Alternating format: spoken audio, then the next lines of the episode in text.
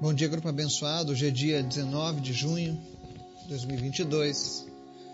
Mais um dia que o Senhor nos deu, onde temos a oportunidade, a chance, o privilégio de experimentar o amor dele, a salvação e todas as bênçãos que o Senhor tem preparado desde antes a fundação do mundo para os seus eleitos. Hoje nós vamos fazer uma leitura especial e eu quero falar sobre a prova de amor que antecede a ira. E já você vai entender o porquê dessa frase tão perturbadora para alguns. Né? Antes da gente começar a falar sobre o assunto, quero convidar você para a gente estar orando, intercedendo a Deus. Vamos orar? Obrigado, Jesus, por mais um dia, por mais um privilégio, por mais uma oportunidade que temos de andar contigo, de te ouvir, de te conhecer. Pedimos que o Senhor esteja guardando o nosso dia, as nossas vidas, as nossas famílias, a nossa nação. Guarda os nossos sonhos, os nossos projetos, mas especialmente, Senhor, que a nossa alma esteja guardada em tuas mãos. Que a nossa vida esteja firmada em ti, Pai. Em nome de Jesus, que nós venhamos a ter o entendimento necessário, Pai, para nos rendermos a Ti e que nós possamos experimentar do Teu amor, ó Pai, e dos Teus livramentos. Visita nesse dia os enfermos, traz cura, restauração, libertação e salvação em nome de Jesus para cada uma dessas pessoas. Cura aquele que está enfermo nesse momento, Pai. Senhor, em nome de Jesus, realiza os teus milagres no nosso meio, pois tu és um Deus vivo mas em especial, salva vidas nesse dia. Por isso nós te pedimos, Pai, fala conosco através da tua palavra e nos ensina, no nome de Jesus. Amém. A palavra de hoje é um texto que está lá no livro de Sofonias, no Antigo Testamento, capítulo 1, versos 14 ao 18. As pessoas gostam muito de falar sobre o fim dos tempos, e existem concepções erradas acerca do fim dos tempos. As pessoas pensam que o fato de Deus anunciar o fim dos tempos é porque ele odeia a humanidade. E por isso ele vai puni-la. Mas eu quero te mostrar que o fato de Deus anunciar que um dia haverá um momento de derramamento de ira sobre os pecadores, isso na verdade é prova do amor de Deus. É o amor que antecede a ira. E o texto de Sofonias 1, capítulo 1, versos 14 a 18 diz assim: Está perto o grande dia do Senhor. Está perto e muito se apressa. Atenção! O dia do Senhor é amargo, e nele clama até o homem poderoso. Aquele dia é dia de indignação, dia de angústia e dia de alvoroço e desolação, dia de escuridade e negrume dia de nuvens e densas trevas, dia de trombeta e de rebate contra as cidades fortes e contra as torres altas. Trarei angústia sobre os homens, e eles andarão como cegos, porque pecaram contra o Senhor. E o sangue deles se derramará como pó, e a sua carne será tirada como esterco. Nem a sua prata, nem o seu ouro os poderão livrar no dia da indignação do Senhor. Mas pelo fogo do seu zelo, a terra será consumida, porque certamente fará destruição total e repentina de todos os moradores da terra. Amém? Eu sei que quando a gente fala no final Amém, a maioria vai ter um certo receio de responder. Talvez porque quando faz a leitura desse texto, a primeira imagem que vem é de medo, temor, desespero, sofrimento. E de fato essas coisas vão acontecer. E lá atrás, Deus já dizia através do profeta Sofonias que esse dia já estava perto.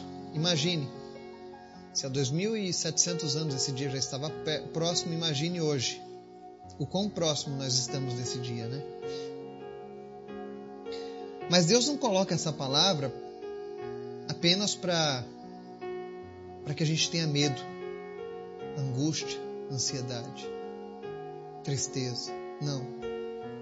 Ele coloca essa palavra para ele mostrar o tamanho do amor, da compaixão e da misericórdia que ele tem com a raça humana, comigo e com você. Porque o fato de Deus anunciar o que ele vai fazer é justamente porque ele não quer. O seu amor move ele a não permitir que venhamos a ser pegos de surpresa. Ninguém vai poder chegar diante de Deus após ouvir essa palavra e dizer: Ah, eu não sabia que essas coisas iam acontecer. Ah, eu não sabia que tinha esse negócio de condenação. Porque hoje você está ouvindo a palavra de Deus. E se Deus está dizendo essa palavra, é porque Ele não quer que nós passemos por isso. Isso será algo terrível, doloroso. Mas a palavra deixa bem clara. Ele fala aqui no verso 17: Trarei angústia sobre os homens, e eles andarão como cegos, porque pecaram contra o Senhor. Isso só vai acontecer com aqueles que continuaram as suas vidas vivendo em pecado, vivendo contra Deus, contra os princípios de Deus. E hoje nós vivemos uma sociedade que tem levantado, em, em partes, uma bandeira contra os princípios do Senhor. Querendo dizer que isso é religião, que isso é antiquado, que isso não é moderno, que isso não é científico. E se você estiver andando por esse caminho, muito cuidado. Hoje nós comentávamos sobre isso. Quantas coisas a ciência já disse e se contradisse ao longo da história? Quantas vezes nós achávamos que sabíamos algo e na verdade não sabíamos nada? Era confusão. Mas a palavra do Senhor não muda. Ela permanece para sempre. Da mesma maneira que ela foi escrita lá atrás, ela continua atual até hoje. Ela não se contradiz. Os homens podem se contradizer, mas Deus não. Então acredita, essa palavra é fiel. E se Deus falou que trará angústia sobre os homens, ainda que os defensores do grande amor se levantem, saiba que a verdadeira prova de amor de Deus para com o homem foi ter enviado seu filho Jesus para morrer numa cruz. E essa morte de cruz ela exige uma ação do homem. Exige que o homem entregue a sua vida a Deus mediante o sacrifício de Jesus. É necessário que o homem se arrependa. É necessário que o homem reconheça que sem Jesus ele não pode chegar a Deus. E se você fizer isso, a sua vida estará guardada nas mãos do Senhor.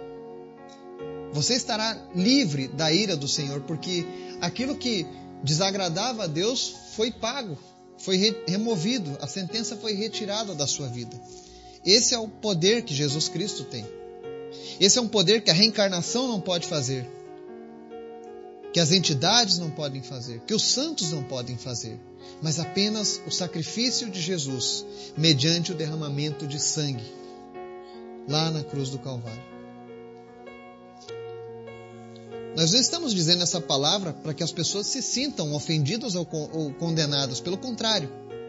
Mas se você está se sentindo numa situação de ofensa ou de condenação, saiba que para você mudar isso é muito simples. Se arrependa e reconheça Jesus como o teu único e suficiente Salvador. Comece a ler a palavra do Senhor e a buscar a presença dele. Isso vai te livrar da angústia, porque naqueles dias nem a prata e nem o ouro, a palavra diz, vão poder livrar o homem da indignação do Senhor. Nada vai poder te livrar. O teu poder, a tua influência, a tua inteligência, a tua, as tuas boas obras, os teus padroeiros, as tuas divindades,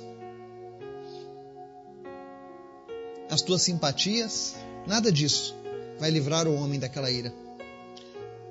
Mas Apocalipse 3, verso 10, tem uma promessa, dita pelo próprio Senhor, que diz assim: Visto que você guardou a minha palavra de exortação à perseverança, eu também o guardarei da hora da provação que está para vir sobre todo o mundo, para pôr à prova os que habitam na terra. Se você guardar a palavra do Senhor e começar a fazer isso hoje, tenha certeza, nós não sabemos quando será o dia do Senhor. Pode ser que aconteça hoje ainda. Pode ser amanhã. Pode ser daqui a 100 anos. Lembre-se que quando Noé falava sobre o dilúvio, as pessoas zombavam. Passou um ano, dois, dez, vinte, trinta, quarenta, cinquenta, sessenta, setenta, oitenta, noventa anos e nada aconteceu e as pessoas zombavam e continuavam vivendo nos seus pecados, fazendo a sua própria vontade, porque diziam: Isso é falácia, é conversa de religiosos, de gente que não tem o que fazer. Quando Noé, na verdade, alertava o povo, porque ele sabia que seria algo terrível. E um dia, cem anos depois, vem o dilúvio. Mas ninguém pode dizer que foi pego de surpresa. Porque por cem anos Noé alertou a todo aquele povo. Todos sabiam mas eles escolheram pagar para ver. E hoje o Espírito Santo fala comigo e com você: não pague para ver. Tão somente creia. Bem-aventurado aqueles que não viram e creram, porque dele é o reino dos céus. Creia na palavra do Senhor. Entrega a tua vida para Ele. Comece a buscar a presença dEle. Leia a palavra do Senhor e persevere. E com certeza nós seremos guardados do dia da ira do Senhor. Que Deus nos abençoe e nos guarde. Em nome de Jesus. Amém.